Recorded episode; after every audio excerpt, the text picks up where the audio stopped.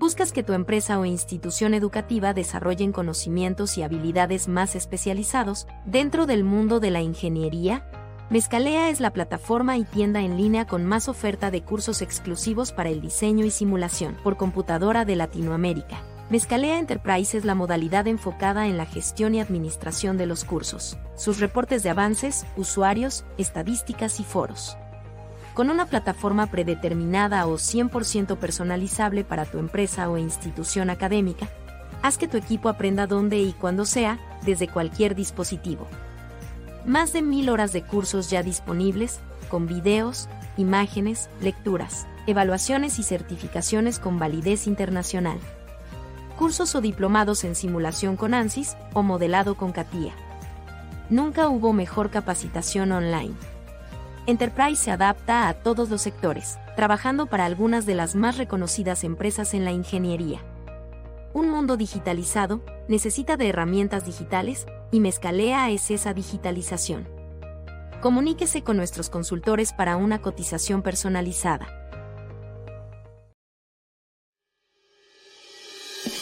Bienvenidos a su podcast favorito de la semana, Aerospace Podcast, donde hablaremos acerca de tecnología e innovación en la industria aeroespacial, creando los cimientos para llevar a México al espacio. ¿Qué tal a todos? Muy buenas tardes a todos Aerospace. Mi nombre es Edric Uribe, soy ingeniero aeroespacial, visionario y emprendedor por parte de la Universidad Autónoma de Baja California. Formo parte de un grupo de profesionistas fundadores de Aerospace liderando los más increíbles proyectos que llevarán a México al espacio.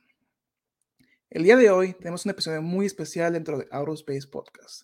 Consta de una plática entre ingenieros y profesionistas para poder destacar sus habilidades técnicas y de comunicación, logrando un alcance global que les permita entrar en el radar de grandes organismos, generando tracción en el ecosistema tecnológico para poder construir a México en el espacio. El día de hoy estamos muy emocionados porque estamos logrando el episodio número 116 y tenemos un super mega invitado de honor por parte de Kuda Siutse aquí en Baja California. Vamos a leer su semblanza. Benjamín Garibay es un joven de 21 años en proceso de egresar de la Universidad Autónoma de Baja California, Campus Valle de las Palmas. Actualmente es practicante de ingeniería en Turbotech, cuenta con una certificación Yellow Belt fue uno de los participantes en la competencia internacional SAMPE 2023, donde obtuvo el tercer lugar en la universidad y el primer lugar en videoposter.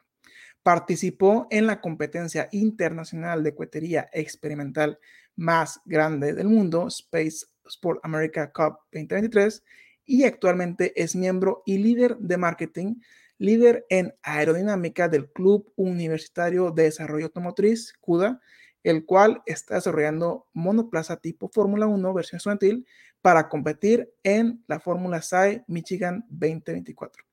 Para todos ustedes, en el podcast número 116, Benjamín Garibay. Hola, ¿qué tal, Edric? Muy bien, este, muy feliz, muy contento de estar aquí en este podcast.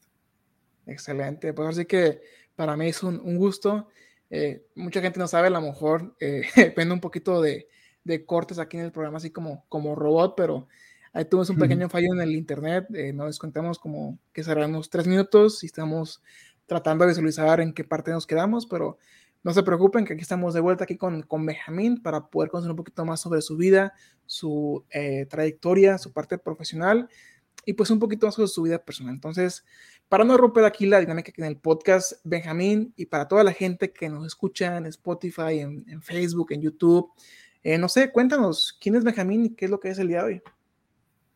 Ok, Benjamín es un joven de 21 años que uh, visionario que se está metiendo a muchas actividades extracurriculares para hacer crecer su currículum.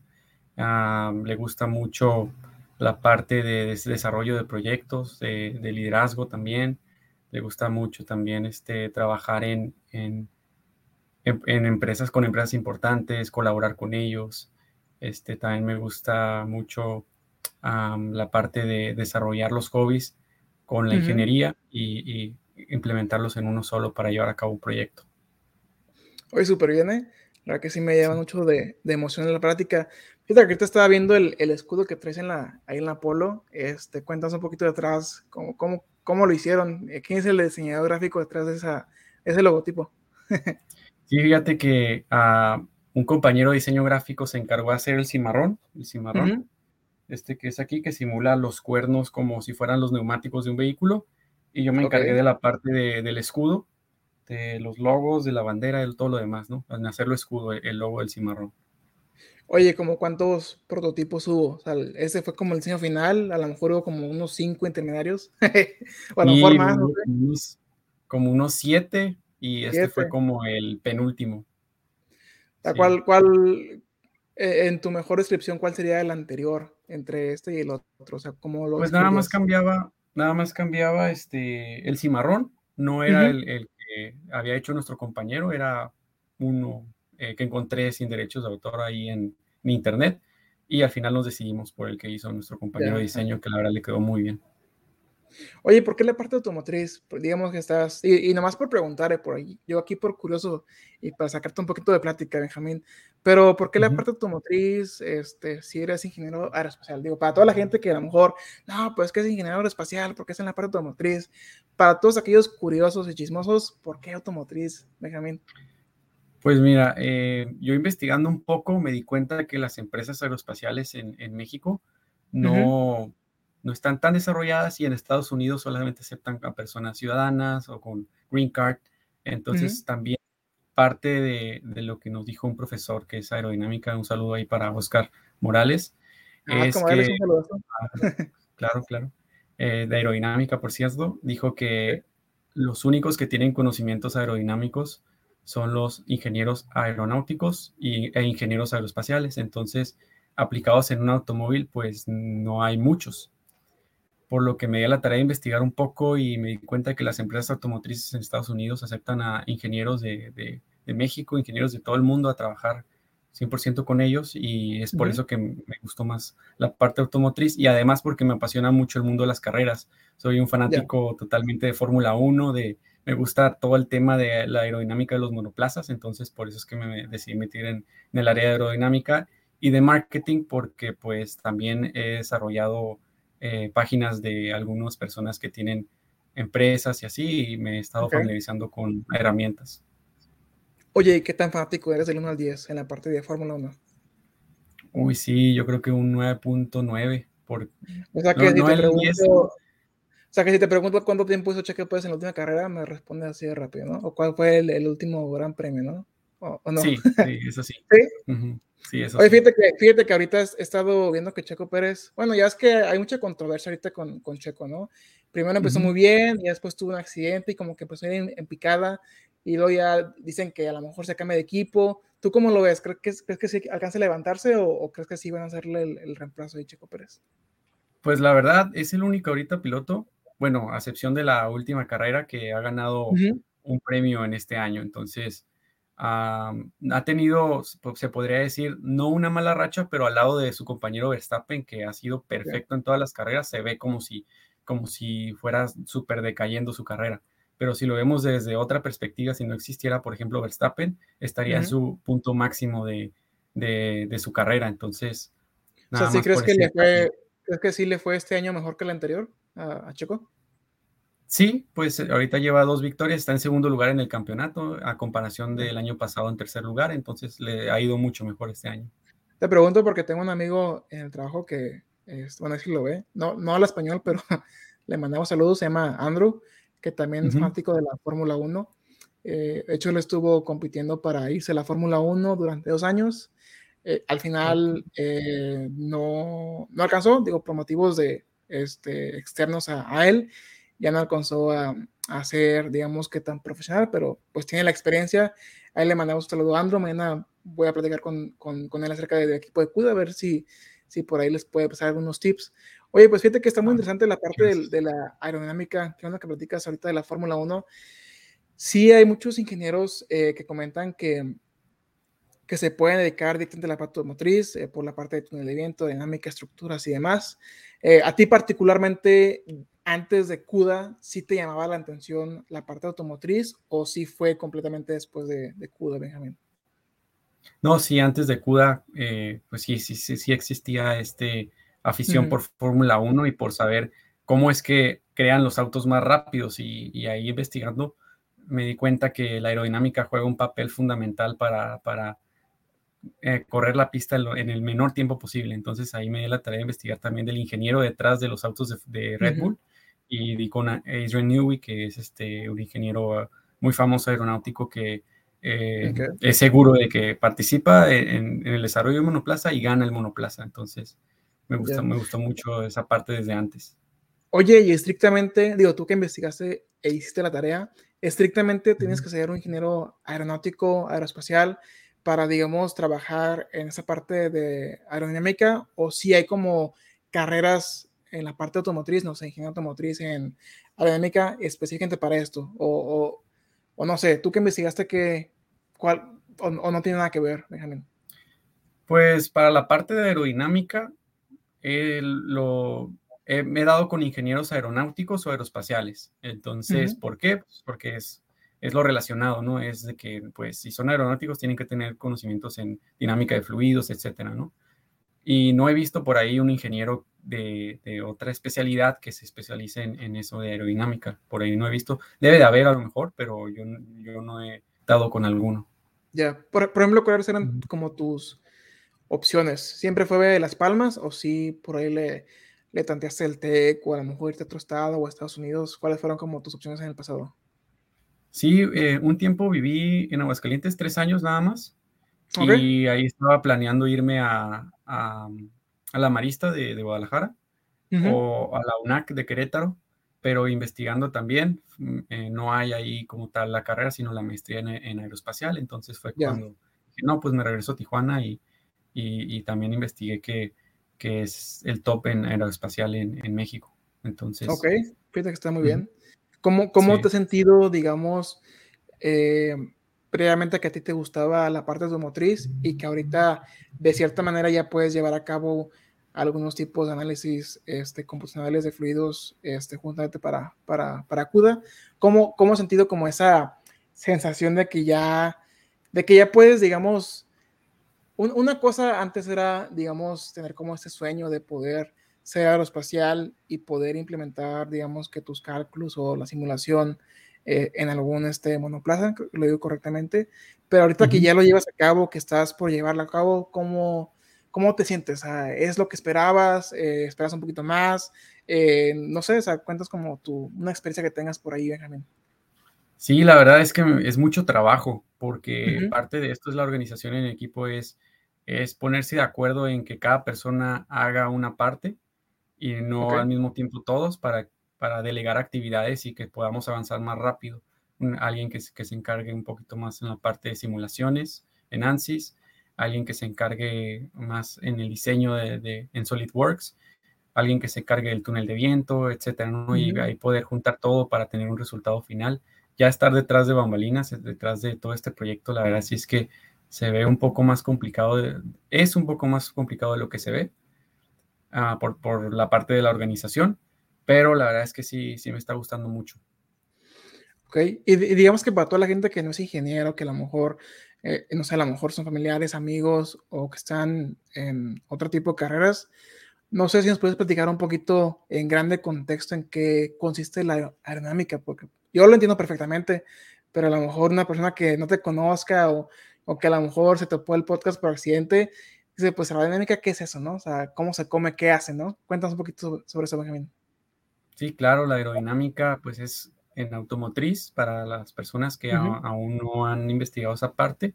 Ayuda muchísimo para llevar un monoplaza, en este caso de Fórmula 1 o un coche de carreras, a hacer la vuelta en menos tiempo posible, partiendo el aire y, y, haciendo que fluya a través de ciertos ciertos diseños que están constituidos el monoplaza, ya sea para distintas funciones como enfriar el motor, como ah, principalmente también el downforce. El downforce es, es una fuerza que impulsa hacia abajo por medio del viento, que de acuerdo al diseño del alerón o del front wing, que es como el alerón que está enfrente del monoplaza, hace que el auto siempre se mantenga pegado al suelo, que es lo que se, se, se quiere para que no exista esa resistencia del aire que, puede ocasionar cuando el auto está un poco más elevado. Entonces, además de que puedes hacer, tener mayor maniobrabilidad, no creo que lo dije mal, pero eh, en las curvas, en las rectas, etcétera, porque es muy complicado con un auto alto eh, ir a altas velocidades, que Fórmula 1 es 320 kilómetros por hora, entonces a altas velocidades en las curvas, con un carro normal, pues te volteas, ¿no? Entonces para eso es el downforce, para que el auto siempre se mantenga pegado al suelo y para que cree esa sustentación hacia abajo. Es lo contrario a un perfil alar.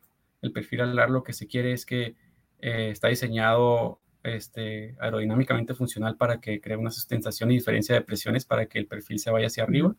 Y aquí sería al revés, sería el perfil volteado para que se vaya hacia abajo y crea, se pueda conducir mejor. Y, teóricamente, si es un perfil alar completamente inverso o si tiene como sus mañas también para. ¿Sí, literal? sí, es literalmente un perfil alar inverso. Ok. Oye, ¿por qué se le llama monoplaza, Benjamín? sería curioso. Monoplaza, pues porque ahora sí que todo es, es, una sola persona, pues. Es un monoplaza, es una plaza nada más. Por eso es monoplaza. Y o sea, pues, puede haber como para diferentes, no sé, un copiloto para, para cuatro personas, o cómo se le llamaría ese tipo de, vehículos. Pues se podría decirse biplaza o algo así. Ok. A lo que he investigado yo es, es eso, su función además de que se cataloga así porque sus características es que es un auto de carreras, la ubicación del motor y, todo lo que tiene de sus componentes también engloban la palabra monoplaza. Y digamos que esta, esta competencia de Michigan es algo que ustedes eligieron, es algo en común entre ese tipo de vehículos o, cómo, cómo, puede uno competir en este tipo de, dinámicas, Benjamín. Bueno, pues eh, esta competencia básicamente está Fórmula 1, Fórmula 2, Fórmula 3, Fórmula 4 y está Fórmula SAE. Ahora sí que es la cuna de, los ingenieros para, para Fórmula 1, la, mayor, la mayoría o muchos de los ingenieros que participan en, esta competencia de universidades se van directamente a Fórmula 1 como practicantes, como ingenieros, etc. ¿A poco sí? No me digas. Sí, claro, sí, hay muchos casos que, además de que utilizan algunas tecnologías para llevarlas a cabo en los monoplazas. Por ejemplo, hace poco acaban de romper el récord de el menor tiempo de 0 a 100, de 0 a 100 kilómetros. Creo que fue 0.9 segundos, algo así. Lo rompieron oh, una universidad, no me acuerdo de dónde era la universidad, pero para un Fórmula SAE. Entonces, varias de las aplicaciones que se le hacen al monoplaza se utilizan también para la industria, claro. ¿Cuánto, tiempo dice 0.9 segundos? O sea, menos de un segundo. Ah, déjame investigo bien el dato, si a lo mejor me estoy equivocando, pero rompieron el World Record Guinness, sí, sí, sí. Ya. ¿Y es específicamente para SAE o, en general cualquier tipo de vehículos? Sí, para SAE o Fórmula Student, que, es básicamente lo mismo, pero cambian algunas reglas que básicamente son competencias de universidades, de universitarios, pues. Ya. No, pero fíjate que mi pregunta más o sea, este 0.9 o, 3 segundos, este, ahorita lo, lo chocamos bien, es específicamente para ese tipo de competencias y hay como otro eh, tiempo para la siguiente competencia y luego a lo mejor, a lo mejor en Fórmula 1 te tarda, no sé, a lo mejor menos. ah, ok, ok. ¿es, un, ¿Es un tiempo específico por categoría o este engloba todo?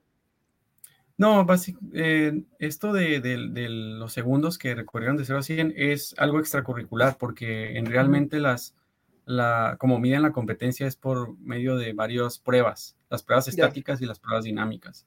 Las estáticas es prueba de frenado, pruebas de, pues, inspecciones técnicas del motor, medidas del body, aerodinámica, etcétera, ¿no? Y las, y las dinámicas ya serían como varias, varias secciones, serían autocross, sería este, una pista que la hacen como en forma de 8, que van midiendo las fuerzas G de acuerdo a, la inclinación que, hay en la curva, etcétera, ¿no? Entonces son base de varias pruebas y, e inspecciones que hacen, al final sigue una calificación y así es como se puede determinar primero, segundo, tercer lugar en, la competencia. Oye, pregunta, no quiero aquí ponerte o agarrarte en curva, ¿no? Como dicen, pero no sabes cuánto, cuánto son como las fuerzas G que se llegan a apreciar en, en las vueltas de la Fórmula 1 o quién sabe, a lo mejor. Tengo entendido que es muy, muy similar a las fuerzas G que experimenta un cohete. Tienen que estar entrenando mucho el cuello porque una persona normal manejando un fórmula, pues se, se mata, Se lo puede romper. Sí, porque se le va el cuello en, en las vueltas. lo que he visto, y- lo que he visto es que se desmayan, que sí, con las... Sí, se desmayan también. Ok. Y, y ustedes como tal diseñan el, el el vehículo en monoplaza y alguien lo conduce o, o solamente lo diseñan y ya se encargan de conseguir un piloto para, para que lo maneje. Ah, no, de hecho, vamos a hacer algunas pruebas entre los, tienen que ser estudiantes para poder manejarlo. Son, si no me equivoco, ah, cuatro, cuatro eh, estudiantes los que van a manejar el monoplaza o más, siete creo. Este, vamos a hacer pruebas en en- y vamos a hacer pruebas también en simuladores para determinar quién es el que va a poder manejar el, el vehículo, además de, de tener un estándar, ahí pues estuvimos platicando con otros equipos de la UNAM y, y de, Colombia también, que nos dicen que lo mejor sería, lo ideal, que mida menos de 1,80 y que pese menos de 80 kilogramos. Entonces, eh, menos de 70 más bien. Oye, ahorita mencionabas que, perdón por interrumpir, ahorita mencionabas que el, el monoplaza puede llegar a costar hasta medio millón de pesos. ¿Por, por qué sale tan caro? ¿Por la simulación? ¿Por el material? Eh, ¿Porque son muchos componentes? ¿Qué, qué es lo que incluye Sí. este, este costo, Benjamín? Sí, ahora sí que lo más caro sería la, las llantas, son carísimas, además de la fibra de carbono. O sea, va a ser totalmente de fibra de carbono el vehículo. De hecho, ya tenemos algunas personas que nos van a ayudar, que, son, es una empresa tijuanense 100% mexicana que Ah, hace súper. piezas de aerodinámica, digo, de, de- del body de los vehículos, de competencias internacionales como baja y, y drift y todo eso, que son aerodinámicamente funcionales. Entonces tienen a, creo que es la única empresa, nos dijeron que era la única empresa que, mexicana que hacía estas piezas a nivel internacional y además de que ellos están 100% seguros que tienen al mejor manufacturador de fibra de carbono, entonces ahí nos vamos a estar apoyando mucho con ellos, con su experiencia para desarrollar el vehículo. Se llama Excelente, Caronet. muy bien. Ca- eh, Pues eh, les mandamos un saludo y para gente, a que la gente los, los busque. Muy bien, Benjamín. Pues pasaremos aquí un pequeño comercial, aquí por parte de nuestros presentadores de Grupo SDC. Esperamos que les pueda llevar, que les pueda gustar el video.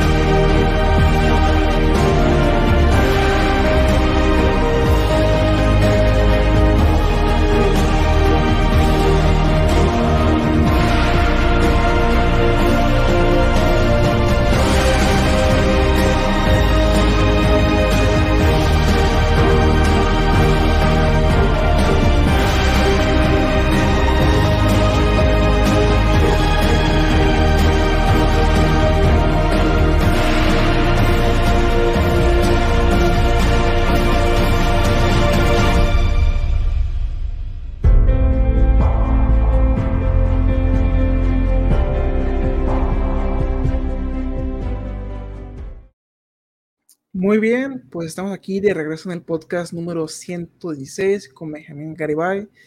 Hemos estado hablando, en caso de que se hayan perdido, sobre aquí equipos académicos, en el caso de, de CUDA, un equipo eh, automotriz que compite con un monoplaza, que gusta competir en el evento de Michigan 2024. Eh, y pues aquí está Benjamín con nosotros. Oye, Benjamín, ya moviéndonos un poquito más en la parte aeroespacial, que es justamente pues tu carrera, ¿no? Eh, me comentabas que estás en la parte de Siutze. ¿Cuál sería como la, la contraparte de lo que haces en CUDA con lo que haces en Siutze? ¿Haces cosas similares? haces cosas completamente diferentes o, qué nos puedes platicar sobre este eh, grupo académico enfocado en la parte espacial, Benjamín? Sí, este, en Siutze ah, estuve haciendo ahí la configuración de, la fibra de vidrio para el cohete. Ahí este, los respectivos cálculos para saber qué tan grueso va a ser el, el, el cohete, básicamente, el, específicamente el fuselaje superior, porque se dividió en, partes, fuselaje inferior, fuselaje superior eh, y la valla de aviónica. Y ahora sí que fue un reto bastante complicado el poder juntar tanto el fuselaje inferior como el superior, porque el inferior se hizo en, Mexicali, en la Facultad de Ingeniería de Mexicali, entonces ahí era un, problema un poco la comunicación, porque ah, pues no es lo mismo, no es lo mismo tener ahí, eh, hacer los dos fuselajes y juntarlos que que ahí hacerlos en otra facultad y estarnos comunicando, videollamadas, horas de trabajo, poniéndonos de acuerdo prácticamente. Eh, pues básicamente es lo mismo porque sería hacer acá en CUDA un, un body de, fibra de carbono y considero que la fibra de carbono es un poquito más fácil de trabajar. Entonces, eh, también en la parte del fuselaje superior tocó hacer la parte de aerodinámica Ahí las simulaciones se, las, aventó una compañera y ahí la estuve apoyando en algunas cosas de, aerodinámica, entonces ahí se relaciona un poco también. Súper bien. ¿Es un cohete personal o es el cimarrón? Eh, ah, el cimarrón 3, me, faltó mencionarlo. Eh, sí, quedamos en el lugar 65 overall de 300 equipos que participaron. ¿Hace cuánto fue la competencia, Benjamin? En junio, julio, perdón julio fue la ¿Fue, fue también ahí en, este, en las cruces, allá en Nuevo México? Sí, en las instalaciones de Virgin Galactic, ahí fue. Ah, todos los años se realiza, entonces, eh, una experiencia, la verdad, muy gratificante. Eh, Oye, y antes de eso, ¿ya contabas con, con la visa, eh, digamos que para, para viajar para allá, para Estados Unidos? Sí, me tocó ir a la competencia SAMPE 2023, ahí en Seattle, en marzo, en abril, perdón. Entonces ahí la volví a solicitar la visa porque tenía visa, pero ya había pasado un cierto tiempo donde, donde tenía que renovarla desde cero. Entonces eh, renové la visa para, para Sampe y pues con el mismo permiso me fui a, Nuevo México al Spaceport. De acuerdo. Oye, y una pregunta eh, a toda la gente y, creo que también para mí, pero ¿qué es esta competencia de, de SAMPE? Porque sé que ahorita es la de SAE, es la de Spaceports, pero la de Sampe para mí es completamente nueva. Sampe es una competencia de vigas, vigas sometidas a flexión. Son, vigas como de este tipo que tengo una. Estuve participando, esta viga es de una competencia de interna, que es básicamente las medidas del Sampe, pero a la mitad, o sea, es la mitad de grande de la viga que presentamos en Seattle. Entonces, esto con el fin de, tener un poco de experiencia para hacer la viga de, de Seattle. ¿Esa viga de qué es? Perdón. Esta viga es, de fibra de vidrio ah, y, tiene el core. El core es de fibra de coco. Órale. Fibras naturales. Es una. Oye, ¿y cómo, cómo compites? ¿Cómo compites, digamos, en esta, en Sampe? Porque, o sea, no, no es por decir nada, digo, yo no estoy hablando por hablar, pero me imagino que ya la estructura, digo, perdón, la geometría, la forma de las vigas, pues ya está hay fórmulas, ¿no? Entonces, básicamente cómo compites, a lo mejor es con materiales, a lo mejor es, este, no se me ocurre otra cosa. Así que, ¿cómo, ¿cómo, compites con, con este tipo de vigas que ya están, digamos, prediseñadas? Claro, hay unas medidas límites de, hay diferentes tipos de, de categorías, están las, las, vigas tipo I, que sería como esta, están también el, el, Bridge Contest, que son como fuselajes, está también la categoría de fibra de vidrio, de, mm, fibras naturales, de, así hay de carbono, así hay varias categorías, ¿no? Nosotros competimos en la de fibras naturales, la hicimos 100% de fibra de lino.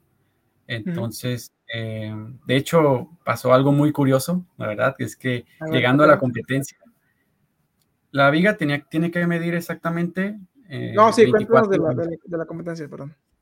¿Cómo? Sí, cuéntanos de la, de la competencia. Oh, sí, sí, sí. La, viga tiene que medir exactamente 24 pulgadas, si no mal recuerdo. Y llegamos con un pedazo como de, de, esta parte, un poquito, un poquito atrás, no, no, no mucho. Entonces llegamos a, la, a donde estaban los jueces y nos dijeron, ¿saben qué? Aquí le falta un 32 no pasan a la competencia.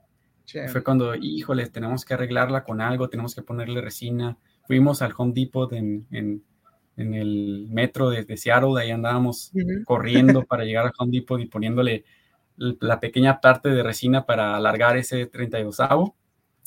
Y, y, ya regresando con, el, con los jueces, estaban los mismos jueces y nos dijeron, no, pues yo la veo bien.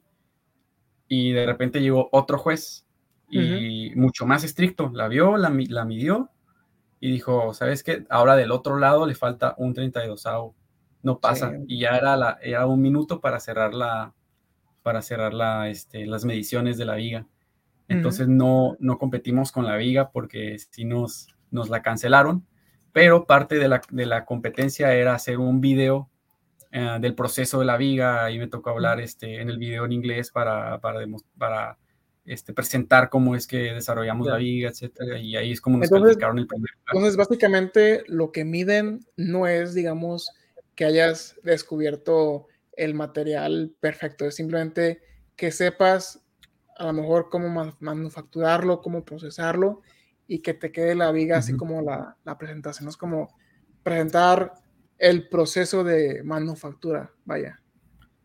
Ajá, pero nosotros no, no, este, no participamos como tal en la prueba de, de flexión. Generalmente cuando pasas esa, ese estándar de medida, la pasan a la prueba de flexión, donde se somete una, una máquina que, que, detiene así de esta manera la viga y, le aplican una fuerza en medio hasta que se rompa la viga. Y gana el que tenga la mejor relación peso-resistencia. Eh, y ahí determinan también, sacan fórmulas para hacer vigas de fibra Oye, ¿y todos, todos llevan las vigas de diferentes materiales, por lo menos en la misma categoría, o tiene que ser completamente igual todos? Ah, eh, cada categoría tiene que ser del mismo material. Categoría fibra de fibras naturales, todos tienen que ser fibras naturales. Puede ser de lino, puede ser de coco, puede ser, pero naturales. Después está la categoría de fibra de vidrio, todas fibra de vidrio y así sucesivamente. Entonces, en, teoría, eh, una vez que pasas las dimensiones, miden qué también lo hiciste, ¿no? O sea, teóricamente miden qué también dejaste la viga al final del proceso de, de manufactura. Claro, se refleja en la prueba de, flexión, sí. Digo, puedes tener las fórmulas que tú quieras, puedes tener el, mejor material del mundo, pero pues si no lo hiciste correctamente, pues no te va a dar. Oye, me, llama un poquito la, atención, digo, tampoco no es para, para ventanearlos, pero creo que sí, es, muy gracioso. ¿Cómo no se percataron de que les faltaba la dimensión antes de hacer la super inversión hacia Aro, Benjamín? Sí, ahora sí que fue una falta de comunicación, no venía específicamente en el, en el documento que nos compartieron de la competencia que exactamente tenía que medir eso y que no había una tolerancia. Generalmente se les deja una, una tolerancia de, de hecho está marcado, no sé si se ve en la cámara, que está marcado con plumón azul, unas tolerancias para dar el soporte de la viga. Entonces creímos que esa tolerancia era, era, era, un margen como de, de, no tenía que quedar exactamente, ¿no? Entonces nos fuimos con esa finta y al final de cuentas no solamente mi equipo fue descalificado, sino varios equipos de que fuimos de la universidad por esa falta de información. Y claro, esto ayuda al crecimiento de los siguientes estudiantes para que sepan también cómo es que debe de hacerse la viga. Ya podemos nosotros ser asesores de a lo mejor de la siguiente generación y ya ahora sí, sin errores, ¿no? Ese tipo de errores que...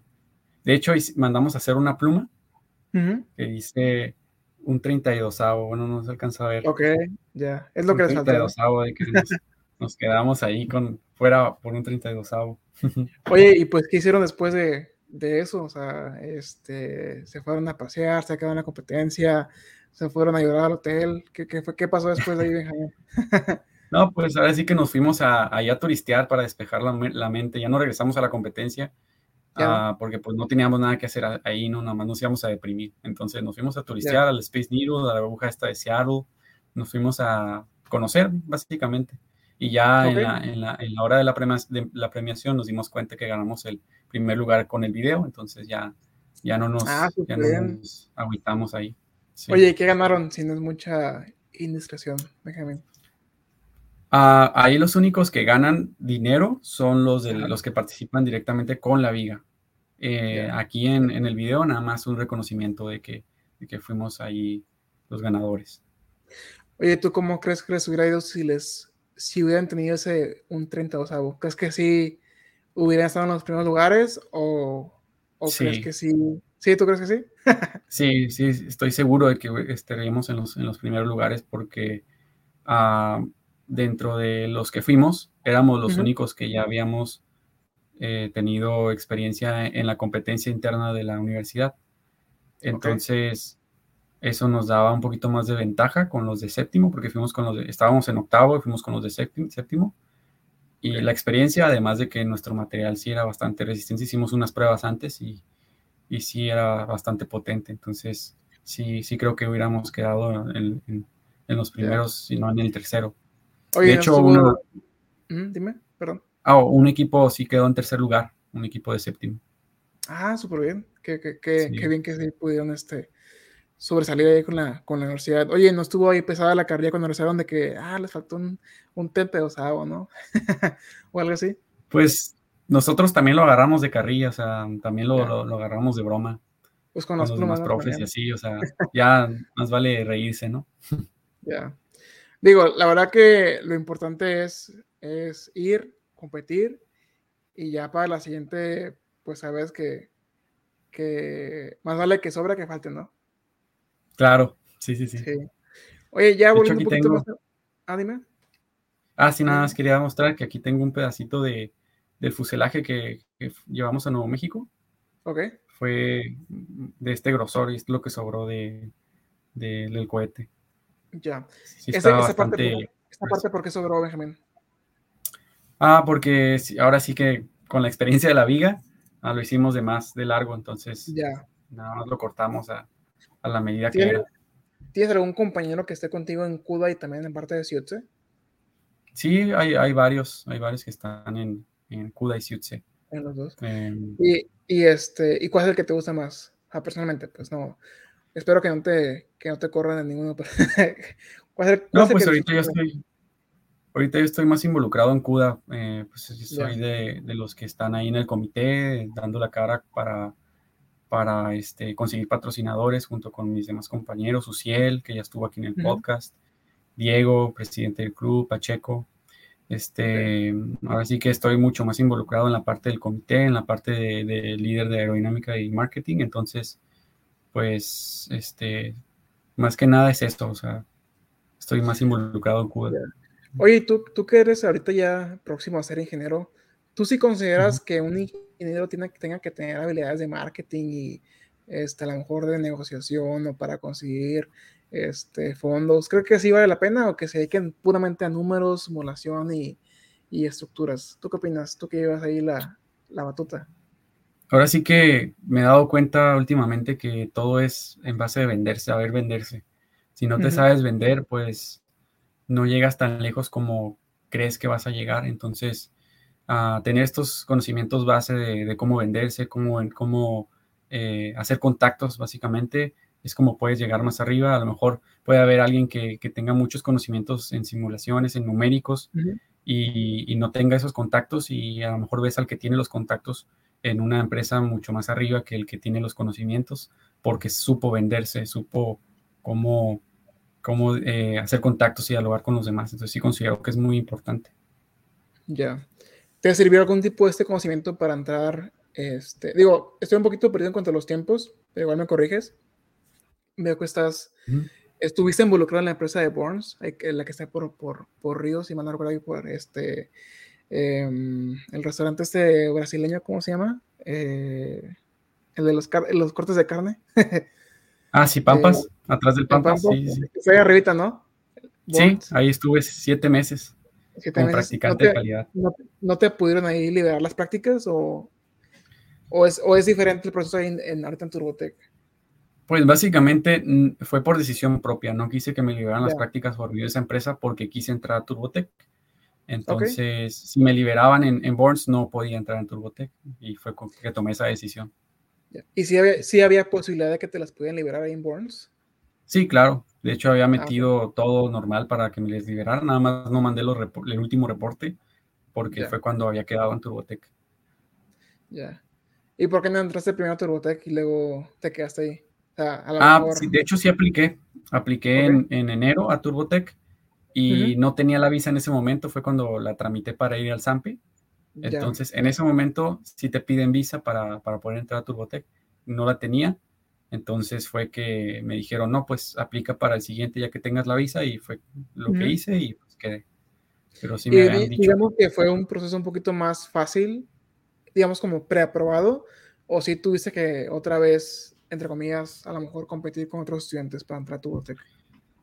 Pues fue desde cero otra vez porque había aplicado planta 1. Entonces, como son diferentes ingenierías, pues fue desde cero a planta 3. Oye, ¿por qué Turbotec? Déjame porque sé que es una empresa que eh, muy renombrable en, el estado. Sé que hace turbinas y que son de calidad. Entonces, ah, fue que me llamó mucho la atención esta parte de, la fabricación de turbinas y, decidí entrar. ahorita llevas ahí un mes. ¿Qué, es lo que has aprendido? ahorita, eh, muchos procesos, muchos procesos de manufactura eh, las partes, los procesos que llevar cada, cada pieza, cada parte, ¿no? Y también este, he estado diseñando algunos OIS, que son eh, hojas de instrucción de, de, los, de las turbinas. Y, y, ahora sí que también haciendo contactos con los de Solar Turbines que nos han estado visitando también. Excelente. Y hasta ahorita, ¿qué es lo que te ha gustado más de cada, de cada digamos, eh, internado. O sea, no, no cuál te gusta más, porque sabemos que Turbotech es uno de los favoritos, ¿no? Pero digamos, ¿qué es lo que te gustó de hacer en Burns y qué es lo que te gustó de acá en, en Turbotech? De Burns me gustó saber todos los procesos en cuestión de, de, manufactura, porque estaba en calidad, pero también trabajaba mucho con los ingenieros de manufactura. Entonces ya no entré, ya no entré a Turbotech en ceros, como ya sabía algunos conocimientos bases, ya sea en Six Sigma, en, en, este, en los 8Ds, o sea, ya, ya, me, ya me sé todos esos como, como principios que se utilizan en todas las maquilas, entonces me ayudó bastante a, entrar. Ok, excelente. ¿Y en Turbotech, qué es lo que más te gusta ahorita? Lo que más me gusta ahorita es ah, los proyectos que tienen, que son muy abiertos a, a, tomar cualquier proyecto que más te llame la atención para poder sobresalir en ese rubro. Ok, excelente. No, pues fíjate que está muy padre. Este, yo también estuve en Turbotec, no te pregunto porque también estuvimos ahí este, con varios compañeros. Ahí, saludos a, Aaron, a Anabel, este, a Enrique y a Telles, Enrique Telles y, y, a León que están ahí a lo mejor oyendo el, episodio. Este, está muy padre que tengas ya la experiencia de dos, digamos, eh, dos prácticas, por así llamarlo, porque te abre pues eh, un mundo de posibilidades ahorita que estás ya por terminar la carrera, le digo terminar porque te falta el título, a lo mejor, que, en algunos lugares no te lo piden, entonces este, es una gran oportunidad porque ya tienes la experiencia en Borns, en Turbotech, tienes la experiencia en, en CUDA, en Suits, entonces tienes ahorita, eh, no sé, no sé cómo se pueda llegar a medir, yo siempre lo mido de forma diferente, yo mido ese tipo de actividades en horas, y siempre tengo como la filosofía de, no sé, te, doy un ejemplo y siempre lo doy. Eh, pongamos a dos personas y cada persona va a trabajar durante un año, ¿no? Eh, pero la persona uno trabaja una hora diaria y la persona dos trabaja dos horas diarias. ¿Quién que se tenga más experiencia al final del año? ¿La persona uno o la, la persona dos? La que trabaja más. La que trabaja más. Algunas personas me dicen que depende que a lo mejor la persona 2, que a lo mejor no trabaja enfocado y es como que la persona 1 pues sí trabaja este, una hora pero eficientemente y así me la paso peleando, ¿no? Pero, Pero digamos que los dos son, son eficientes, ¿no? Entonces, pues, al final del tiempo, un año, sí, tendrás un, año de experiencia, pero en horas es completamente diferente. La experiencia es, básicamente, le doblas la experiencia a pesar de que los dos tienen experiencia. Entonces, aquí, eh, no sé cómo medir exactamente, pero pues tú multiplícalo por cuatro. Tienes Borns, tienes Turbotech, tienes la parte del club, tienes la parte de CUDA. Entonces ya, em, ya puedes aplicar simulación. Entonces, creo y estoy completamente seguro de que por ahí te va a llegar una buena oportunidad este, en un futuro, ya para que tengas tu primer puesto como, como ingeniero. Entonces, pues esperamos que, que tengas esta, esta, suerte, este Benjamín.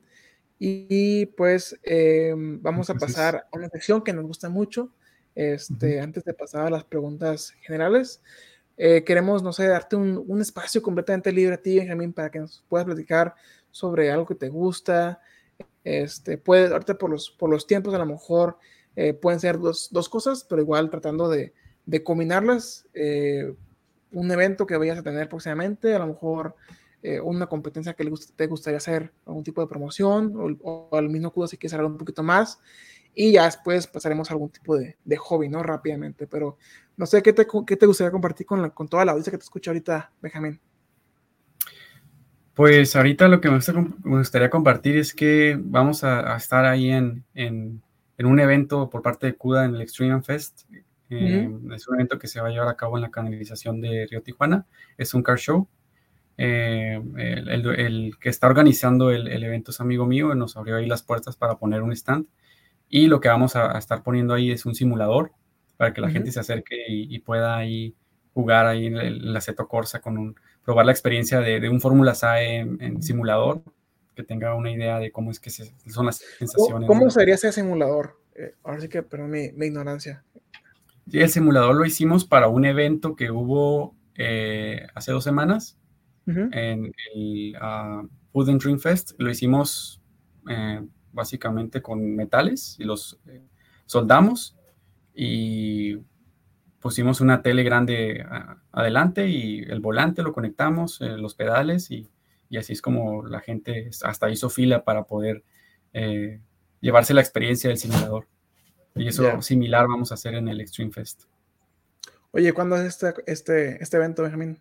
Es el primero de octubre, ahí en la canalización. En, 12 días.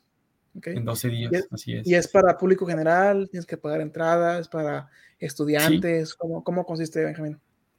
Es para público general. Tengo entendido que cuesta 100 pesos la entrada para acceso general. Y ya para los que quieran exponer sus carros, y está un poquito más elevado. Ah, también va a haber este, arrancones, va a haber este, uh, varias ahí como tipo competencias ya. Pues lo que hacen en un car show, ¿no? Y ahí muchas gracias también a, Carlos Soria que nos abrió las puertas ahí para poder poner nuestro stand y para poder entrar como, como patrocinadores. Súper bien. Pues así que les mandamos un fuerte saludo y, esperemos que les vaya excelente, Benjamín. Oye, y pasando ahorita, digamos que la parte del, del hobby, que es una sección eh, completamente nueva aquí en, en, el podcast, fuera de la parte de automotriz, la parte aeroespacial, ir a competencias, ir a, a, a turistear a Seattle? ¿Qué, ¿Qué, tipo de hobbies te gusta hacer en tu tiempo libre, Benjamín? Pues me gusta mucho patinar sobre hielo. A veces cuando se pone la pista de hielo aquí en, en, el Parque Morelos o en el Palacio, sí, sí, también se puso. Eh, me, me, gusta mucho. Ahora sí que desde chiquito hago eso. Entonces es como un hobby que tengo de que también estoy con unos entrenadores de hockey, entonces ya. ¿Y, es, ¿Y, es, puro patinaje en hielo o también es patinaje normal, de esas que tienen las, las rueditas? Pues sí, es una experiencia completamente diferente, la verdad. Eh, prefiero mucho la sobre hielo, la verdad, porque pues estoy acostumbrado a frenar en ese estilo, etcétera, ¿no? Pero también me agrada patinaje sobre ruedas. Ok, muy bien. Y, y, lo ves más como, no sé, a lo mejor como, como un hobby o si te ves yendo como a competencias también, en la parte del patinaje sobre hielo. No, sí, sería más como un hobby, la verdad. Este, no, nunca competí, nunca jugué así de manera profesional hockey ni nada de eso. es más como hobby. También ahí de vez en cuando toco, toco guitarra y, la parte musical también me gusta, entonces. Oye, entonces, ¿sí has jugado hockey? Sí, pero no, no el tiempo que, que englosa un partido de hockey normal. O sea, así como a los entrenadores que, estaban en las pistas ponían porterías y hay una cascarita. ¿Y dónde jugabas hockey? ¿Aquí en Tijuana? sí, en las pistas de hielo que han puesto, que son, no son pistas profesionales, son pistas nada más para acceso al público, pero ahí nos divertíamos. Ya. Oye, ¿con todo el equipo y, todo el, equipo de protección? se podría. No, es que no, no, no era así como, te digo, de manera profesional donde nos aventábamos ni nada de eso. Entonces, era así como, como si estuviéramos jugando fútbol, pero en, hielo. callejero. Ok, pues fíjate que sí estaría mi padre ahí jugar un poquito de, de hockey, estaría interesante.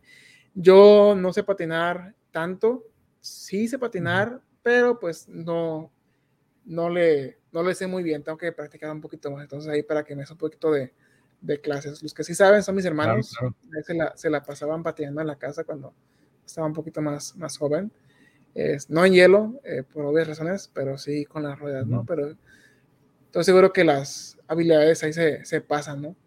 Este, pues sí, que está muy padre, eh, no sé cuánta gente sepa que patinas eh, Benjamín, pero yo creo que alguno que otro, pues sí te, te vaya a preguntar. Ok, pues pasaremos aquí a las, a las preguntas eh, generales, a la sección final aquí del, del episodio, Benjamín. Para toda la gente que no te conozca o que le gustaría conocer un poquito más sobre ti, ¿cuál es tu comida favorita, Benjamín? Mi comida favorita son los tacos. La verdad es que no hay nada como un buen taco. ¿Cuál, cuál tipo de tacos? Porque pues tenemos de muchos, ¿sabes? De claro, De, los de, asada de pollo, tenemos este, tacos de tacos varios, tacos de birria, tacos de carnitas, tacos de pescado, ¿no? Sí, los de asada con un montón de guacamole. Oye, ¿no has ido allá a Hermosillo? Allá están unos buenos tacos también, en Sonora. He ido a Sonora, he ido a Sonora y he comido tacos ahí, también están muy, en a específicamente, y sí están buenos. Sí, están muy ricos. Muy bien. ¿Y cuál sería tu canción favorita o, en su defecto, tu grupo favorito? Uh, grupo como tal favorito, yo creo que Coldplay, siento que ah, hay grupos que vienen y, de repente se van, de, los que escucho, pero Coldplay considero que siempre se ha mantenido, entonces... ¿Qué es lo que te gusta más de ellos? Lo que me gusta más de ellos es pues el estilo que tienen como más relajado, te ayuda a concentrarte en las tareas, en hacer actividades de enfoque, entonces es lo que me gusta. Tiene sentido. Sí. Este, yo casi no lo escucho, pero sí una que otra la pongo, sale en la radio y la dejo, ¿no? Pero eh, no, no me he vuelto muy fan este, por motivos eh, personales, pero sí me gustan las, las canciones que, que tocan. si la escuchas, la verdad que se, se oye muy bien. Este, muy bien, este, Benjamín. Eh, la siguiente pregunta que tengo va un poquito más a la parte del, de como preguntas que son clásicas aquí en, en el podcast, ¿no? Em, la primera de ellas es, si, si tu vida fuera sacada de un libro, ¿cómo se llamaría ese libro, Benjamín? yo creo que el joven visionario que tomó acción de sus sueños sería. Muy bien. Y si tuvieras la oportunidad de mandarle un WhatsApp a, toda la gente del mundo, este, a Elon Musk, a Jeff Bezos o tus amigos, no sé, a, cada ser humano del planeta, ¿qué mensaje les mandarías? Yo creo que ánimo, tú puedes. Ok. ¿Y eh, cuál es tu película favorita, Benjamín? Interestelar es lo que decidió a, estudiar lo que estudio ahorita, entonces. Sí. ¿A poco salió antes de que estudiaras? No me digas. Sí, sí, 2014. Sí, antes de, estudiar. Creo que a mí también me tocó eh, cuando estaba en la universidad. Yo entré en el 2014, entonces ahí me tocó. A lo mejor. No fue la razón por la cual estudié espacial, pero sí, sí me gusta mucho la película. Este, y hablando de cosas del espacio, Benjamín, una pregunta de, Alma. ¿Cuál es tu planeta favorito? Mi planeta favorito, yo creo que Saturno, por los anillos tan bonitos que tiene. Entonces, ok. Por eso. Excelente. Oye, la pregunta del millón, aquí ya para, para finalizar con tu episodio, Benjamín, el, el 116. Eh, ¿Las quesadillas llevan queso? Sí, no y por qué? Sí, llevan queso, la verdad. Pues es parte del nombre cultural, entonces considero que sí llevan. Aunque varias gente dice que no, pero sí. Excelente. Pues ahora sí que este fue tu episodio, Benjamín. La verdad que me gustó mucho platicar contigo. Siempre me llena de, de alegría poder conocer a gente nueva que va eh, escalando, tanto en la parte profesional como la parte de grupos académicos. Eh, siempre lo voy a recomendar. Es la mejor forma de poder destacar una vez saliendo de la carrera, grupos académicos, entrando a prácticas, haciendo proyectos, porque de esta manera pues es la contraparte de, de conseguir la experiencia. Entonces, eh, de primera mano te cuento que vas por buen camino. Este, ahí sí existe alguna oportunidad que, que, te podamos conectar, con gusto lo hacemos. De hecho, básicamente este episodio es para que la gente lo vea. Digo, si algún reclutador, alguna empresa, oye, pues ¿quién es Benjamín? ¿No? Pues que, que está en CUDA, que está en Turbotec, que está en aquello, ¿no? Entonces es para darles un poquito este, de, de spotlight, ¿no? A ustedes los estudiantes y pues también público o invitados de renombre, pero especialmente para todos aquellos estudiantes que van empezando y que pues quieran tener como esos inicios, ¿no? Eh, de posicionamiento en la, en la industria. Entonces, Benjamín, vas por buen camino. Este, ahí saludos por favor a todo el equipo de, de Turbotech. Creo que sería bueno este, claro. eh, darles ahí una, un, un, fuerte abrazo.